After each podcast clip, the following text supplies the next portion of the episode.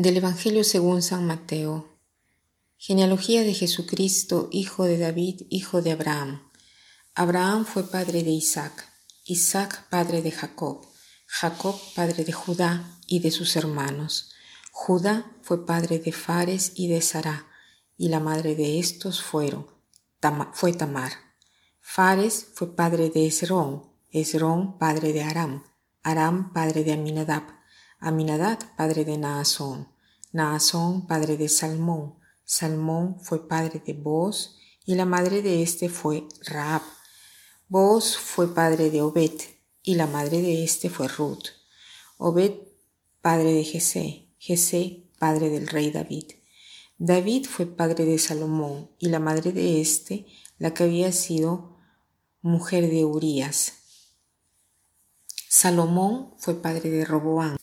Roboán, padre de Abías, Abías, padre de Asá, padre de Josafá, Asá, padre de Josafat, Josafat, padre de Joram, Joram, padre de Osías, Osías fue padre de Joatán, Joatán, padre de Acaz, Acaz, padre de Ezequías, Ezequías, padre de Manasés, Manasés fue padre de Amón, Amón, padre de Josías, Josías, padre de Jeconías y de sus hermanos durante el destierro en Babilonia.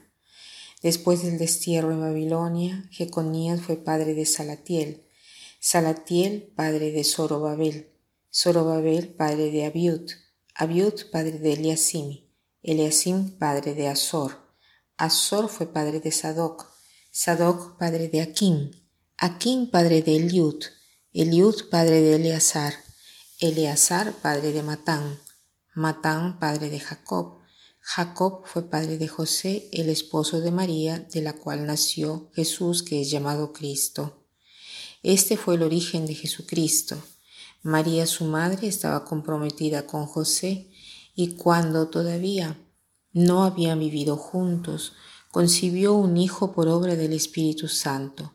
José, su esposo, que era un hombre justo y no quería denunciarla públicamente, resolvió abandonarla en secreto. Mientras pensaba en esto, el ángel del Señor se le apareció en sueños y le dijo, José, hijo de David, no temas recibir a María tu esposa, porque lo que has sido engendrado en ella proviene del Espíritu Santo. Ella dará a luz un hijo, a quien pondrás el nombre de Jesús, porque él salvará a su pueblo de todos sus pecados. Hoy es la fiesta de la Natividad o del nacimiento de María.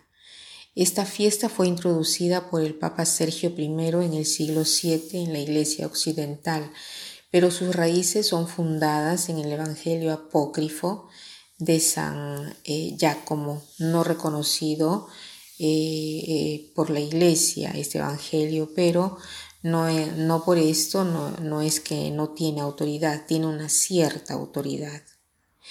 ¿Y qué cosa nos dice este Evangelio apócrifo? Que María nació en Jerusalén de una pareja de esposos estériles llamados Joaquín y Ana.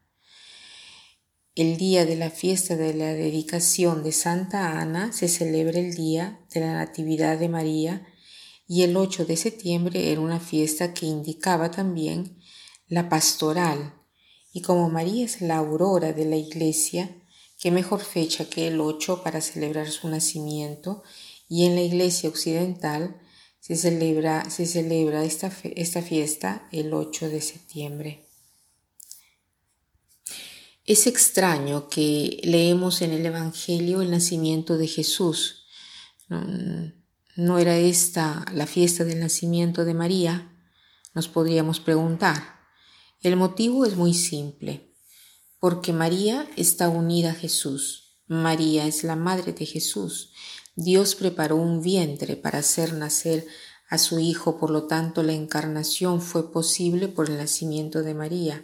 Es por eso que leemos la genealogía en la fecha del nacimiento de María. Quisiera detenerme en algunos particulares de la genealogía y no sé si se han dado cuenta, se nombran a cuatro mujeres, nombres que están relacionados a mujeres extranjeras y que a veces se veían como prostitutas, ¿no? Por ejemplo, tenemos a Tamat, Raab, Ruth y Betsabé. Estas mujeres a primera impresión nos parecen mujeres de fáciles costumbres, pero no es así. Si tuviéramos que analizar la historia de estas mujeres, veremos que aquello que nosotros juzgamos como un comportamiento dudoso, veremos que no es así. ¿no? Esto quiere decir que también en nuestros eh, antepasados han habido quienes eh, han llevado una vida dudosa, sin embargo Dios en la historia de la salvación vemos que también estas personas eh, no han hecho elecciones inauditas, ¿no? Sí, habrán cometido algunos errores, pero estos errores sirvieron para la obra de la salvación. Con esto no quiero decir que el mal y el pecado no existan. Existe el pecado y hay necesidad de una redención. Por eso al final del Evangelio dice, José, tu hijo, eh, se llamará Jesús porque él salvará a su pueblo de sus pecados. ¿no? Pero la redención es más grande que nuestro pecado. Entonces sería bueno que el día de hoy demos gracias a Dios por el don de la vida y por nuestros antepasados. Y si tal vez tuviésemos que reconciliarnos con algunos de nuestros antepasados, esta es la ocasión para ver lo que nos han dejado de bueno y tratar de llevar adelante ¿no? todo el bien que, que nos dejaron. Cada uno puede ver qué cosa puede llevar delante, qué cosa es lo que ha aprendido mm, de algún antepasado que ya no, no está entre nosotros. Y para terminar, quiero citar esta frase que dice así, la estirpe no hace a las personas nobles, sino que son las personas nobles que hacen noble la estirpe. Que pasen un buen día.